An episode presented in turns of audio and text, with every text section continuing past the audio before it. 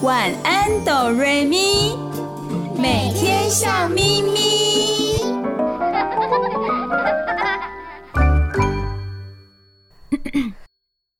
准备好了吗？我们要开始喽！预备备，开始。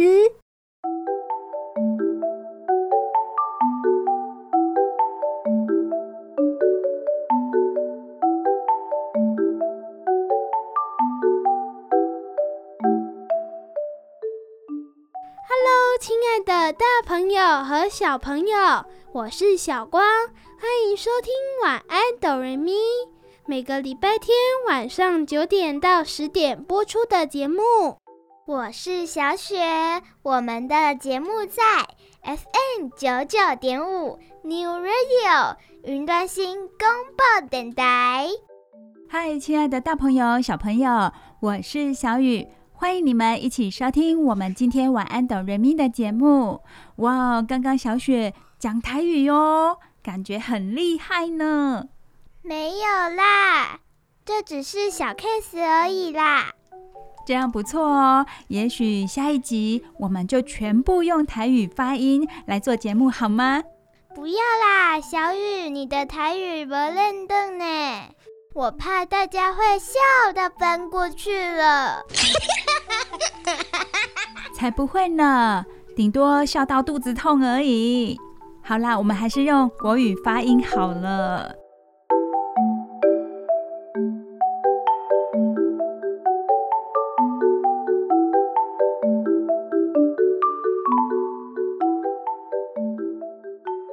好的，亲爱的大朋友、小朋友，今天晚安哆瑞咪的节目，我们来聊聊什么呢？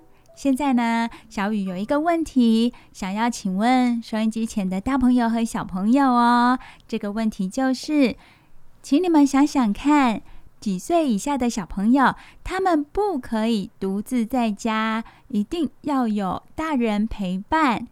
在我身旁的小光、小雪，你们也想想看哦，几岁以下的小朋友不能单独待在家里，一定要有大人的陪伴哦。好，给你们三秒钟的时间，赶快要给小雨答案哦！开始，三、二、一，时间到，请作答。来，小雪先告诉大家，你的答案是什么呢？嗯，我觉得应该是六吧。小雪，你觉得六岁以下的小朋友不能独自在家吗？对啊，六岁以下的小朋友都太小了。好，那小光，你有没有答案呢？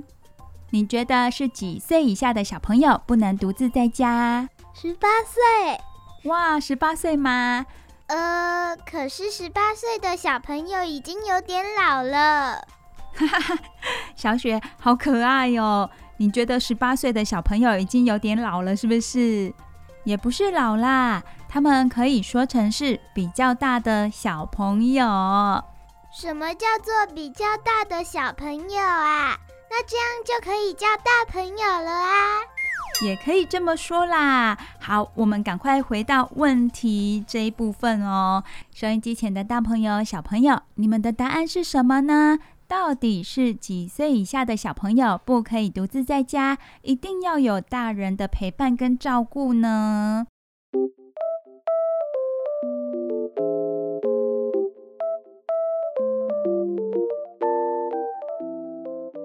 现在小雨要公布答案喽！在台湾，依据《儿童及少年福利与权益保障法》第五十一条，六岁以下儿童不可让他独处，或有不适当的人代为照顾。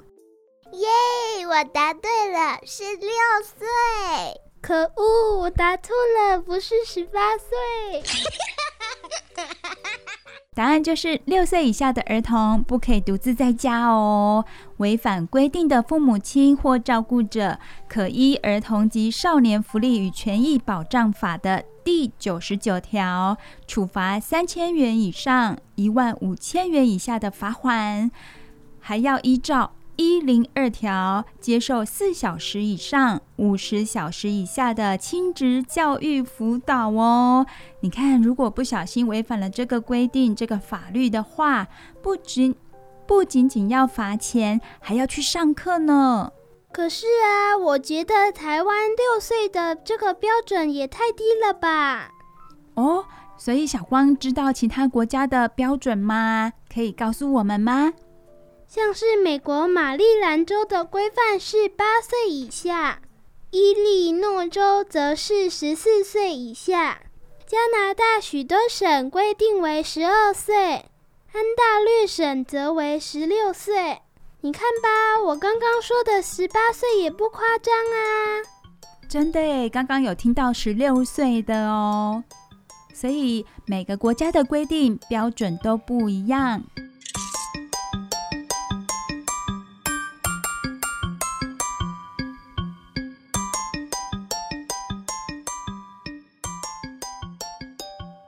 说到十八岁，哎，真的哎。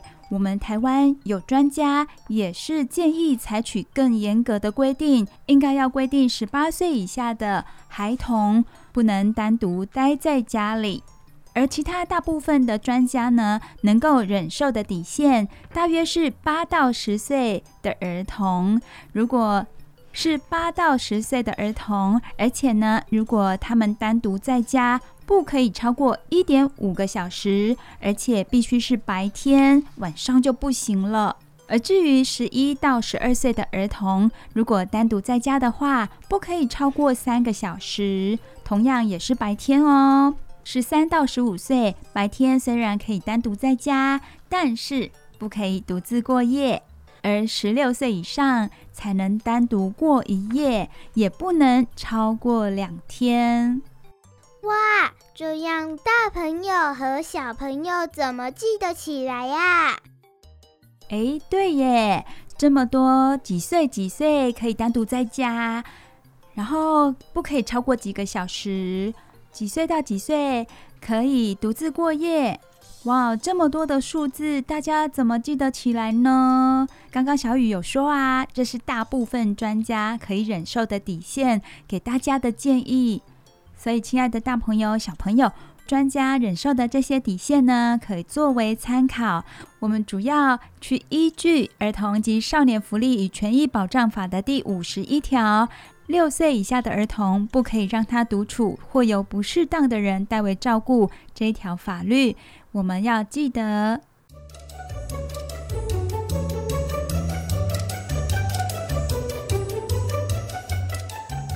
虽然有这个条文规定，六岁以下的小朋友不可以独自在家，那么六岁以上的小朋友一定都可以独自在家，大部分的家长都能够放心吗？其实不然哦。现在小雨就来问问小光和小雪哦，你们曾经有独自待在家里的经验吗？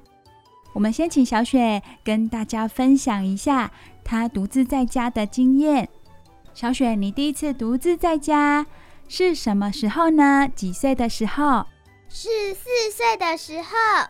就是啊，有一次妈妈要去接哥哥了，我还在睡午觉，所以呢，妈妈就说她要先去接哥哥，看我要不要一起去。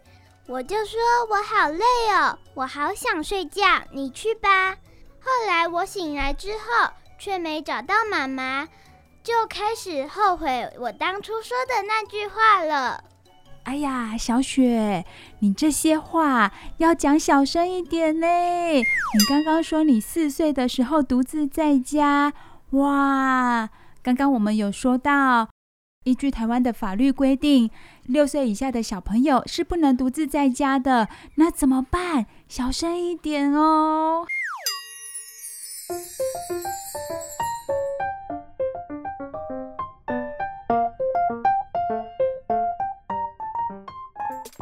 小雪刚刚有跟我们分享到，其实妈妈有询问她要不要一起跟着出门，但是小雪实在太困了，她想要继续睡午觉，所以才没有跟着妈妈出门。小光呢？你有没有独自在家的经验？如果有的话，是几岁呢？七八岁的时候，是我第一次独自在家。那时候，妈妈要出去买东西。妈妈买东西很久吗？没有啦，大概十几分钟而已。哦，很短的时间内，他就回来了。当时你在家做什么呢？我在写作业啊。小光独自在家的时候是在写作业。你会觉得很孤单吗？需要大人陪伴吗？不用啊，七八岁的我已经很勇敢了。嗯，小光是一个很勇敢、很独立的小朋友哦，而且他的年龄已经符合规定。可是如果啊，已经满六岁以上的小朋友，他有害怕的感觉，那么就千万不要让他独自在家哦。因为有可能会造成他情绪上的一些不稳定，所以除了符合法规年龄的限制之外，其实呢，亲爱的大朋友、小朋友，我们要了解的是，让小朋友独自在家，要依照孩子本身的个性哦。如果平常就是调皮捣蛋、不受控的小朋友，或者是呢，会趁大人不在，偷偷做一些捣蛋事情的小朋友，就不建议把小朋友留在家里了。还有，就像刚刚小雨讲的，如果小朋友的个性本身就比较内向、比较害怕的话，也不适合独自在家的。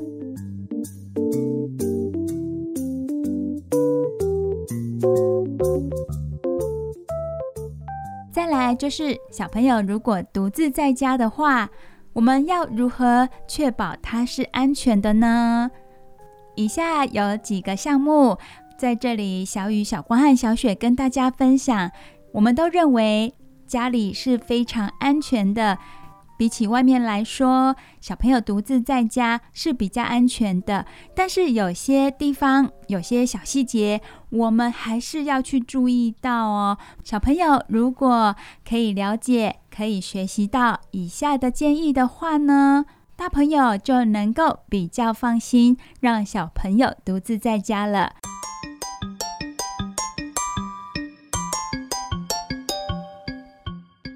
好，现在我们就告诉大家有哪些可以让小朋友先记得、先学习起来的呢？第一点呢是什么？教孩子拨室内电话，熟记家中地址。对，我们要教小朋友记一些电话哦，还要记得家里的地址。为什么呢？因为有时候呢，我们没办法去预料会不会出一些状况啊。如果小朋友可以记得一些紧急联络人的电话的话，他就可以自己处理哦。然后一定要记得自己家里的地址，才可以告诉这些紧急联络人要到哪里去帮助他。第二点，教小朋友远离刀子、插头、瓦斯、热水。窗户和阳台等危险处，对，这个很重要哦。如果爸爸妈妈不在家的时候，这些地方、这些东西不能靠近，就是不能靠近。而且爸爸妈妈要告诉小朋友，如果擅自去碰这些东西的话，会有什么样的严重后果。再来，第三点是教小朋友发生急难时，最重要的是逃生。而不是打电话找妈妈。哪些急难呢？像是失火、地震。平常我们就要教小朋友，失火、地震的时候要如何防灾。平常要多提醒他们。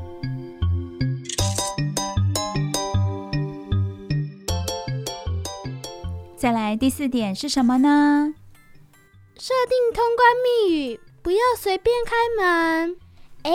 好像七只小羊与大野狼的故事哎，妈妈出门都有交代小羊。虽然这是童话故事，不过真的很重要哦。亲爱的大朋友，可以跟小朋友设定通关密语，不要随便替陌生人开门，这是非常危险的。像是什么通关密语？小雪有想到吗？有成人平面口罩，成人平面口罩，拖鞋不拉撒。朵朵丽丽吃东西，可以用拍手的方式啊，设定一个拍手的节奏，陌生人一定猜不到。听起来好像很好玩的游戏哦。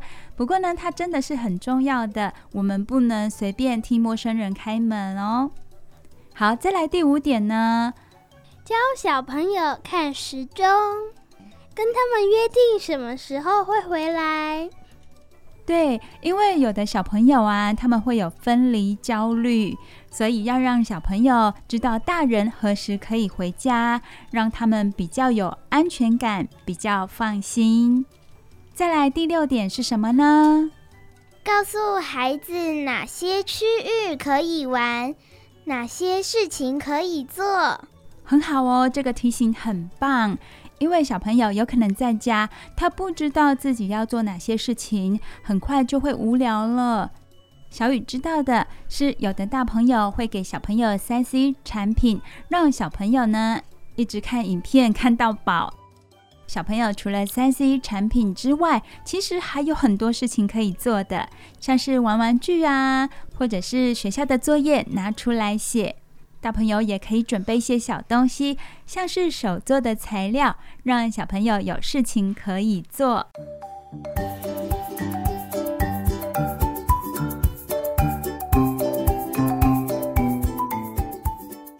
最后来到第七点，最后一点喽。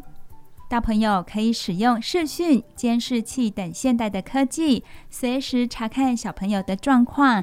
有了这样的设备，大朋友就可以放心，小朋友在家，因为可以随时监看了。小朋友的安全是大人的责任。如果亲爱的大朋友，你决定要把小朋友放在家里了，一定要做好各项的评估哦。不是六岁以上的小朋友就一定可以待在家里，一定要审慎评估一下，您的小朋友真的有办法独自在家，才让他独自在家，而且啊，要尽量缩短时间，尽可能的早一点回家哦。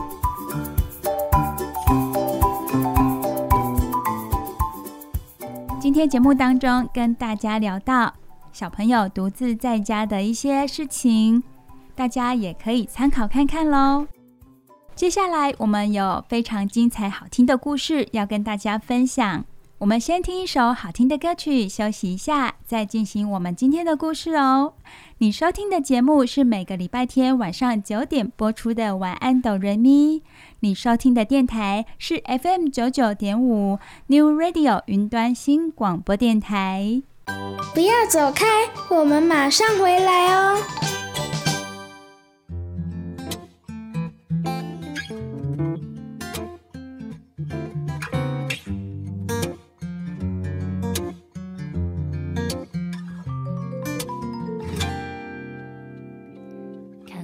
想看到自己，哪怕是人家也满心欢喜。我们笑着闹着，不知不觉发现爱上了彼此。你对我开始有了默契，我也慢慢感到了甜蜜。所以这些那些爱的经历，让我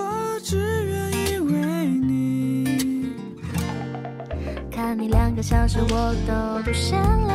你的笑容有多甜蜜，有多沉醉。我想我们能一直这样依偎。让我爱你多久，真的不会累。感觉只有你在，忘记了一切。不再独自守着漫漫长夜。谢谢，谢谢，喜欢你。我只想说声谢谢，谢谢遇见了你。我只是喜欢你，到底可不可以？没有什么道理，只是说声喜欢。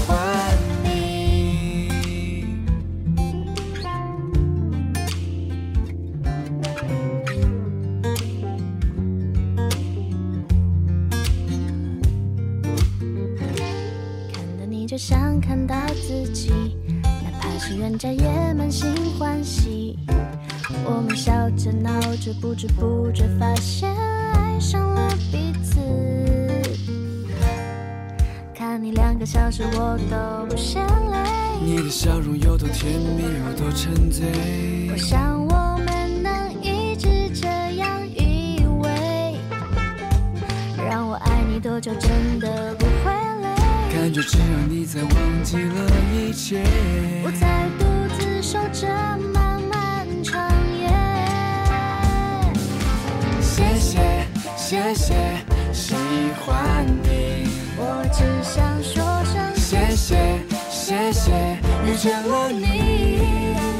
我只是喜欢你，到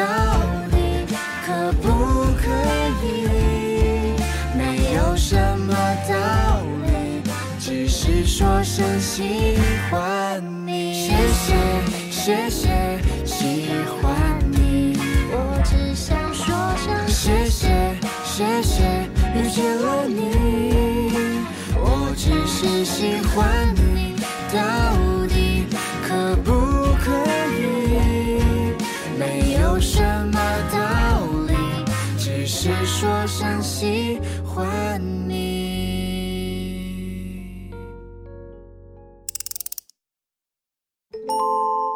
前小故事，大家来听故事喽。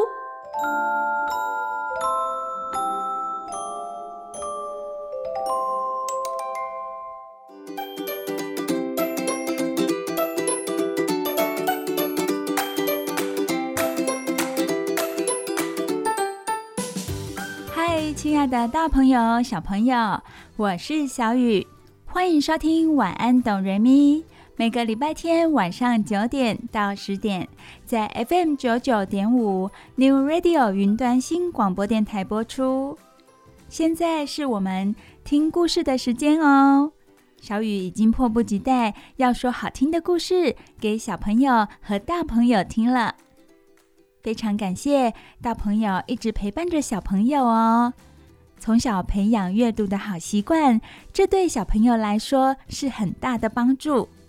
阅读可以让我们知道很多很多有关这世界上的东西，可以增加小朋友对这个世界的认识。除了这个之外呢，对于小朋友心智的发展以及情绪的稳定也有很大的帮助。所以，如果小朋友做完学校的作业，小雨非常鼓励你把课外书拿出来阅读一下。而大朋友在忙碌之余，如果有空闲，也可以陪伴小朋友一起阅读，亲子共读对小朋友来说是非常非常棒的礼物哦。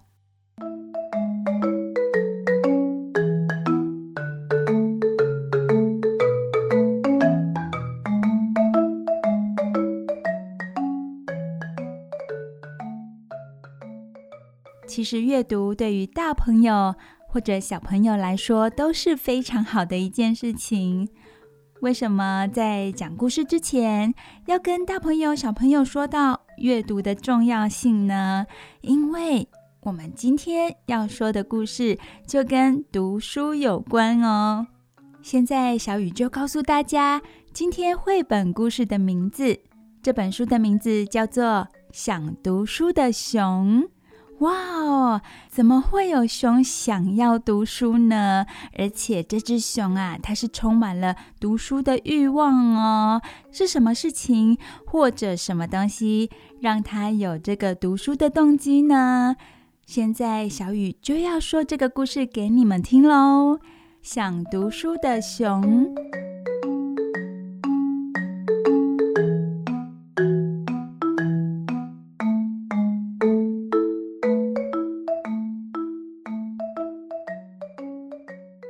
例外的，小雨首先还是要跟大朋友、小朋友介绍一下这本绘本的封面有什么呢？在封面上，小雨看到了，哇，有一只大大的棕熊，它的眼神看起来非常的柔和，它手里拿着一本书，就抱在胸口，看来它非常的喜欢这本书。它的周围有几只美丽的蝴蝶飞舞着，而它的身边有一个小女孩正抬着头看着它，一副很好奇的样子。也许这个小女孩正想着：“这只熊也太厉害了吧，会读书呢！我倒是要看看它能不能把书里头的字念出来。”这个是小雨在书本封面上看到的画面，在这里跟大朋友、小朋友说明。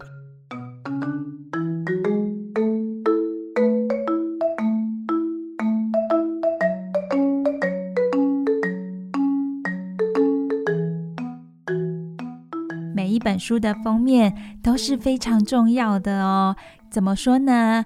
因为通常书本的封面都可以引起小朋友的好奇心。另外呢，如果绘图的风格刚好是小朋友喜欢的，那么小朋友就会很有阅读的欲望。好的，那么书本的封面，小雨已经为大家介绍完毕喽。现在我们就要进入故事的部分了。好，我们翻开书本喽。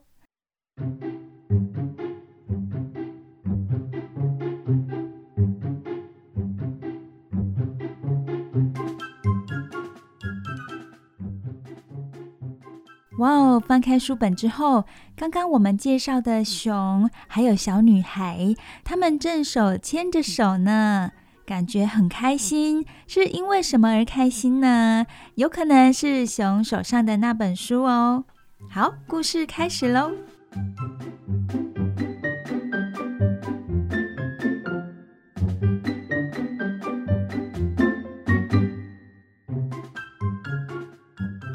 这只棕熊，它的名字很可爱哦。它虽然身体很大，不过它有一个很可爱的名字，它叫做乔治。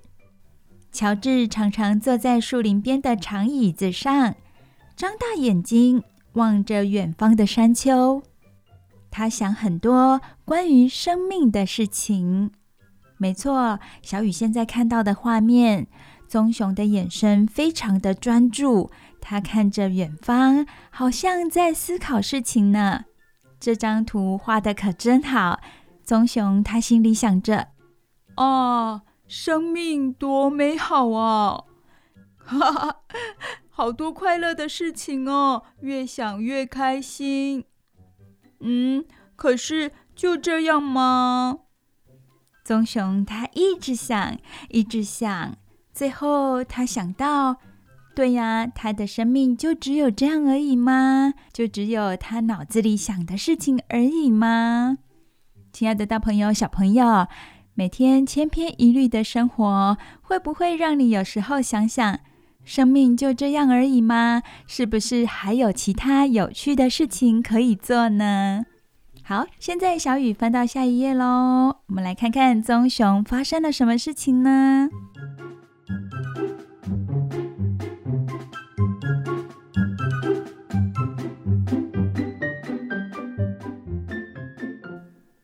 乔治有兄弟姐妹哦，他的兄弟姐妹从来不大想些什么，他们聊天、钓鱼，做那些依照惯例熊会做的事情。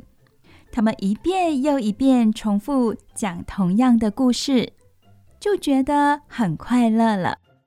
可是乔治觉得很无趣，他不想再做那些依照惯例熊会做的事情了。他想做些别的，可是做什么好呢？他一直在想这个问题。收音机前的小朋友也大概知道，熊大多会做哪些事情：钓鱼、捕捉猎物、喂饱自己，是他们平常会做的事情。而这只棕熊乔治，他有不同的想法哦。好，接下来我们来看看他有什么样的想法呢？我们赶快翻到下一页。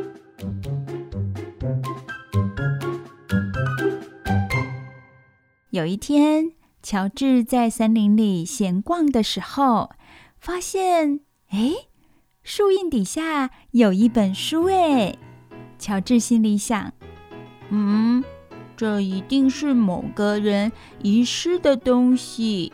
捡起书本之后，乔治打开书。哦，多有趣啊！书里有很多图，画着一只熊，就像我哎。书本里其他几页有很多很多的文字，每一个字，即使是很小的字，都在说着某个意思。所以乔治想：哦，如果能知道这些字是什么意思就好了。嗯，而且这只熊过着刺激又兴奋的生活，不像我。唉。乔治叹了一口气，他想到一个聪明的主意了。他急忙跑回家去，告诉其他的熊。小朋友猜猜看，乔治想到什么好主意呢？是想要画图，还是想要去探险、去冒险呢？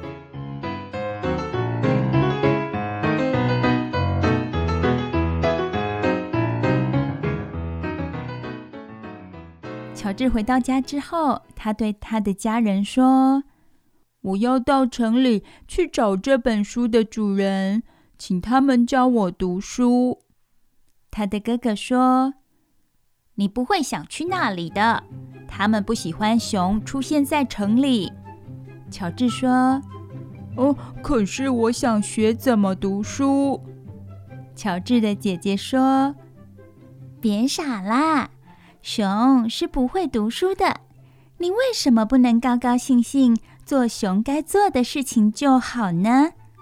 乔治不肯打消他的念头，他挥挥手，跟他的哥哥姐姐说再见，然后抱着书本踏上往城市的漫漫长路。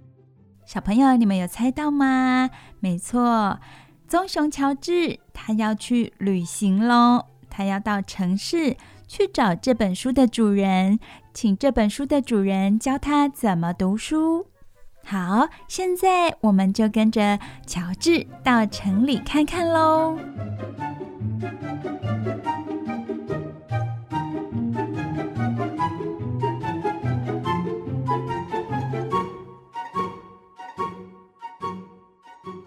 乔治走呀走的。他走了一整个白天，一整个晚上，终于在铺满草丛的山丘上停下来休息。这个时候，星星在天空一闪一闪。乔治觉得累了，他想睡觉。不过在睡觉之前，他又忍不住打开书，盯着书本里的字看了好一会儿。他觉得。这个世界已经变得比较有趣了，好神奇哦！这本书让乔治有了不同的想法，也让他对许多事情拥有了期待的心。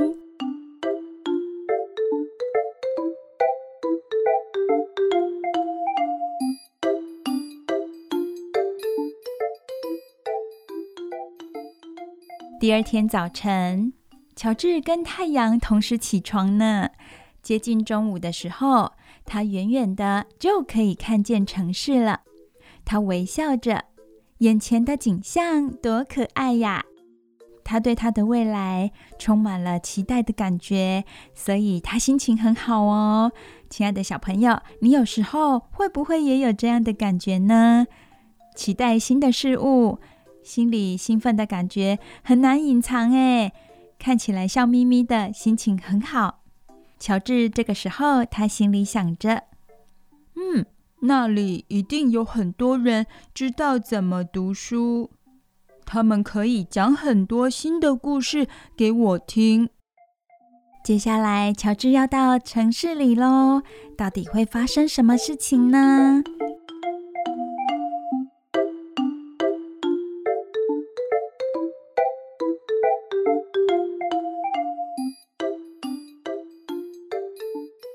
充满了期待的乔治，他到城市里了。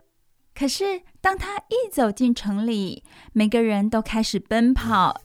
亲爱的小朋友，你知道为什么大家都开始奔跑吗？嗯，没错，因为它是一只熊，非常非常大的熊。大家看到它都很害怕，甚至有些人还大声的尖叫。乔治喊着。等一下。乔治拿着书，问一位正要从他身边跑过去的女士：“呃，请问你知道这是谁的书吗？”“呃，是学学学学学学学学校的书。”这位女士用细细尖尖的声音回答，指着一栋红色的建筑物，她看起来害怕极了。有人还大叫着。哎呀，熊来了！快打电话给警察！好奇怪呀！乔治觉得大家好奇怪，他边想边走向学校，因为乔治他完全不知道人类会这样害怕熊。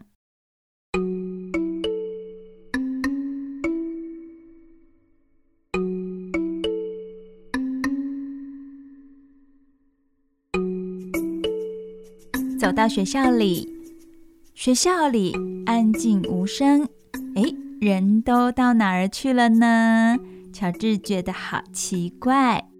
乔治越过桌子瞧了一眼，他说：“Hello。”可是没有任何回答。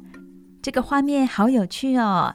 乔治就站在图书馆柜台的前面，可是柜台完全没有人。没有人可以帮忙他。这一夜，小雨看到，这个时候，好多好多的警察已经进到图书馆里了。他们穿着非常坚固的装备，应该是生怕熊会攻击他们。每一个警察都战战兢兢的，小心翼翼的接近乔治。突然，有人大叫：“不准动，手举起来！”乔治被一群警察团团围住了，他紧张的问：“哦，呃，有什么问题吗？”警察局长大吼：“你是一只超级巨大的大熊，这就是问题！”警察局长大吼之后，所有的警察都举着盾牌向乔治逼近。哎呀，这个时候乔治已经被团团围住了。他双手举高高，完全不知道自己该怎么办才好。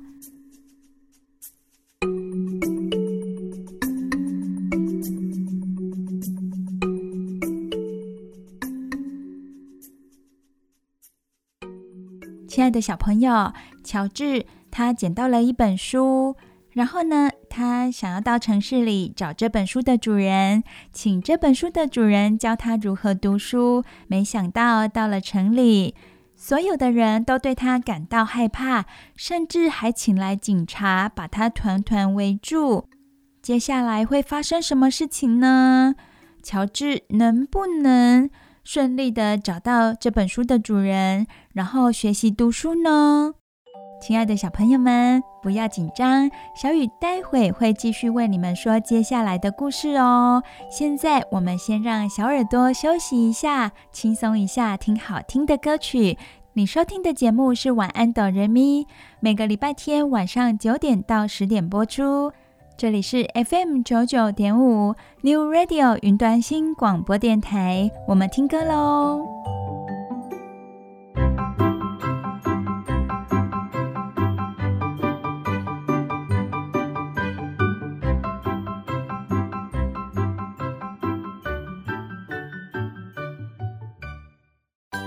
要走开，我们马上回来哦。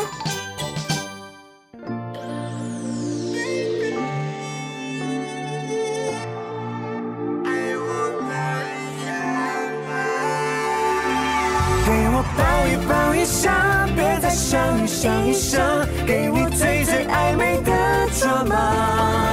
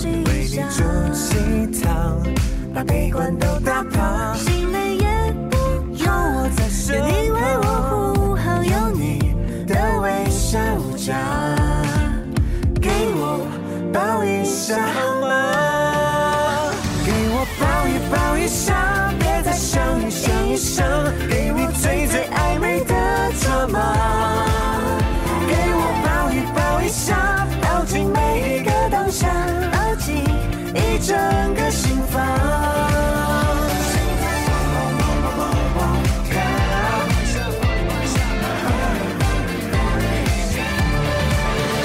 给我抱一抱一下，别再想一想一想，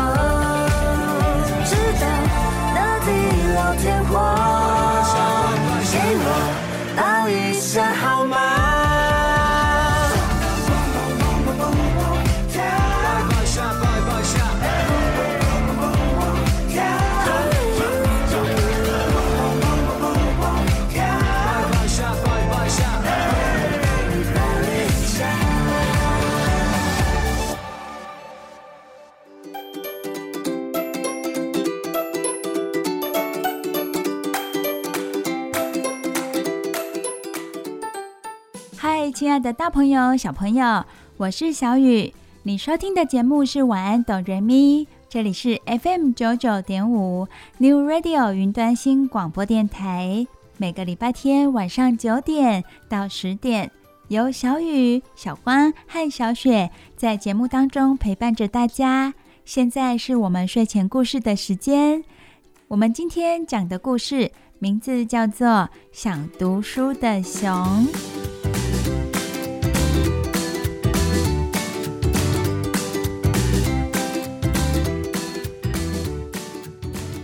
刚我们说到哪里呢？有一只很想读书的熊，它拿着它捡到的一本书，走到城市里要找这本书的主人，希望可以学习如何读书。满怀着希望的它，到了城市里，有很顺利吗？好像没有，对不对？它遇到了什么呢？它遇到麻烦了，大家都非常害怕它，最后还叫警察来。一群警察在图书馆里把乔治团团的围住了。乔治只是想读书而已呀，他万万没想到人类会如此的惧怕他。好喽，小雨现在就为大家继续讲这个故事：想读书的熊。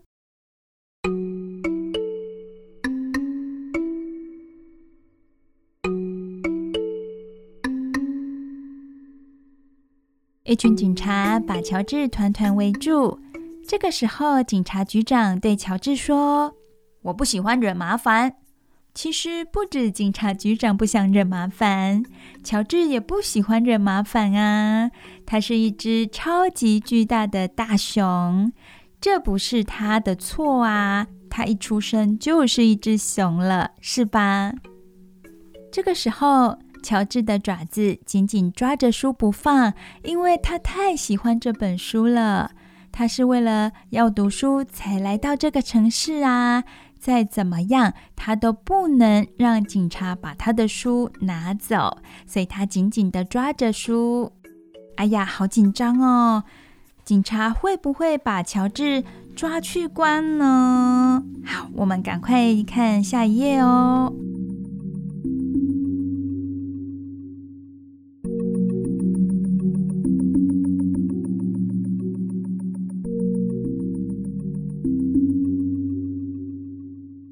这个时候啊，门突然打开了，走进来一位名叫克莱的小女孩，还有她的妈妈。小女孩克莱，她大喊着：“喂，那是我的书，是我书里的熊耶，一模一样！”警察局长大吼：“它是危险动物，退后，退后！”小女孩有没有听警察局长的话？往后退呢？没有哦，他继续往前。他走到乔治的面前，他说：“可是我看他一点也不像危险动物啊。”乔治说：“对，我不是，我根本不是那种熊，我只是希望有人教我读书。”警察局长大吼：“安静！”哇，警察局长怎么样？他生气喽，因为没有人也没有熊听他的话。真的耶，小女孩克莱完全不听警察局长的话。她说：“我正在学怎么读书，我们可以一起学哦。”妈妈，可以吗？克莱的妈妈看着乔治，她看得出来。他是一只非常友善的熊。妈妈说：“嗯，我看不出来，为什么不可以耶？”妈妈的意思是什么呢？她的意思就是说，克莱当然可以跟这只熊一起读书。这个时候，警察局长问：“所以你会为这只熊负起一切责任是吗，女士？”克莱的妈妈说：“当然喽。”还有啊，你们讲话不必那么大声。接着，妈妈向乔治伸出手，跟乔治握握手哦。她对乔治说：“你好，很高兴认识你。”乔治回答：“能认识您也使我感到很愉快。”于是，乔治搬进克莱家花园里的夏日小屋。每一天放学以后，克莱会把那天学到的东西都告诉他。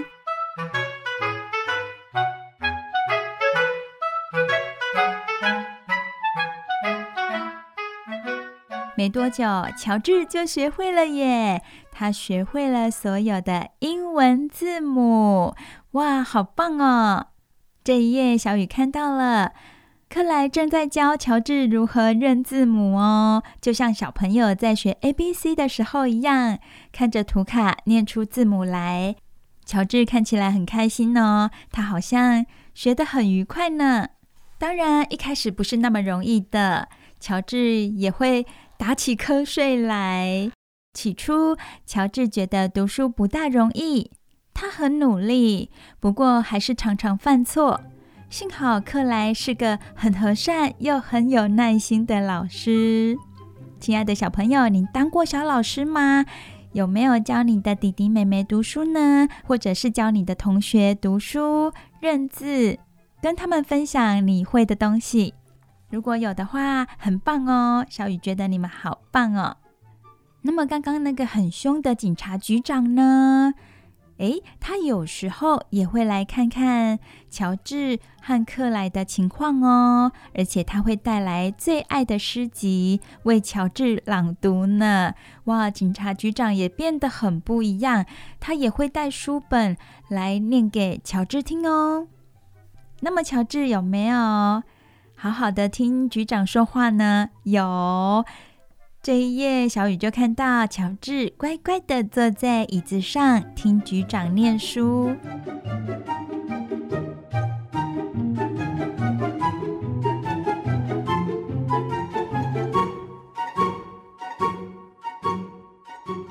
有一天，克莱对乔治说：“我敢打赌，你现在可以读这本书了，整本书哦，你自己读读看。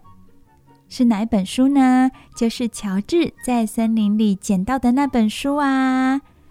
乔治这个时候打开书，开始读。从前有一只大棕熊，他发现树荫底下有一本书。诶，乔治他捡到的书，怎么内容跟他遇到的状况是一样的呢？好有趣哦，就像他自己的经历一样呢。那难怪乔治捡到这本书，阅读之后，他也效仿故事里的熊，到城市去冒险。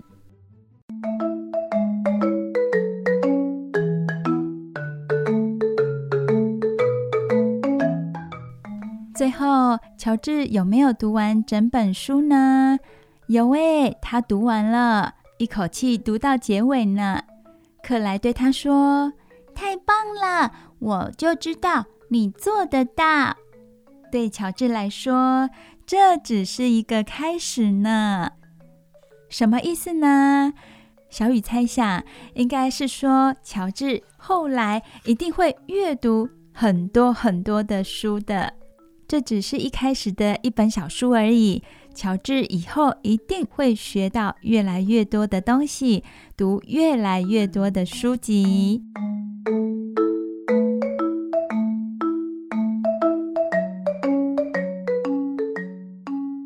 亲爱的大朋友、小朋友，想读书的熊这本绘本，小雨已经为你们说完喽。希望你们会喜欢今天的故事。收音机前的小朋友，你们是一个想读书的小朋友吗？如果是的话，小雨觉得你们很棒哦。如果在你小小的心里可以有求知的欲望，那是非常棒的一件事情哦。从书里面我们可以学到很多很多的东西，阅读也是小雨非常喜欢做的一件事情哦。希望我们可以一起阅读，认识这个世界，也认识你自己。没错，从阅读当中，我们可以知道自己的想法，然后变成一个很有内涵的人。当你说话，当你写文章的时候，会变得很不一样，就跟书里的熊乔治一样，变得跟其他的熊很不一样。在这里，小雨也非常鼓励大朋友和小朋友一起阅读，一起养成阅读的好习惯。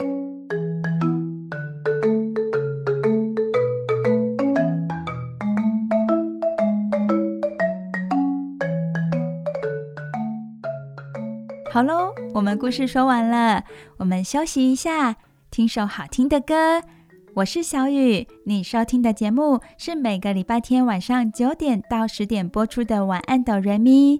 你收听的电台是 FM 九九点五 New Radio 云端新广播电台。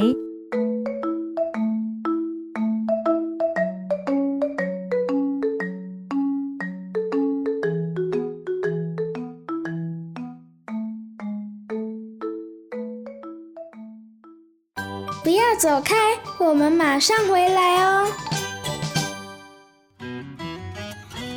街角的那个风铃，被风吹得咚咚叮叮，就像我要追的心，迎面而来的就是你，你完美弧度嘴型，勾勒修长的身形，带着樱花的香气，恨不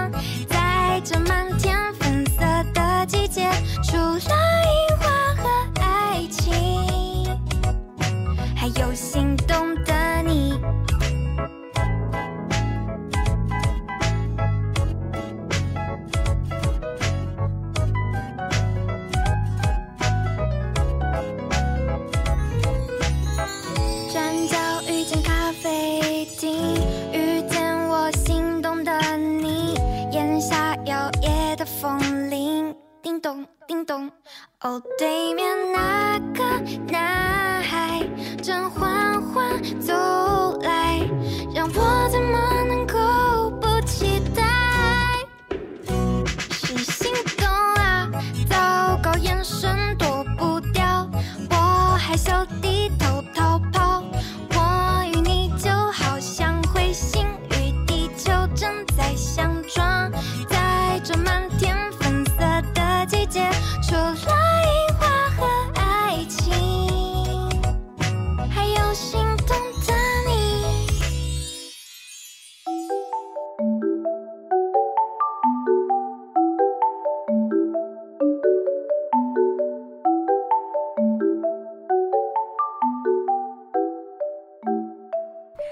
亲爱的大朋友、小朋友，时间过得好快哦，又到了我们节目的尾声。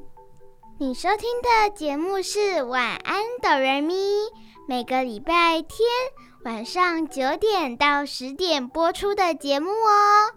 今天收听了《晚安，哆瑞咪》，保证你接下来的礼拜一到礼拜六每天都会笑眯眯哦。我是小雪，我是小光。下礼拜天也要继续收听我们的节目哦。今天非常感谢大家的收听，小雨、小光和小雪爱你们哦。和大朋友、小朋友说晚安喽，晚安，拜拜。晚安，拜拜。大家晚安，拜拜。星星已经睡了，月亮已经睡了，只想对你说一句无论阴天下雨还是多云转晴没关系有流星是最甜蜜的证明。无论你的表情还是你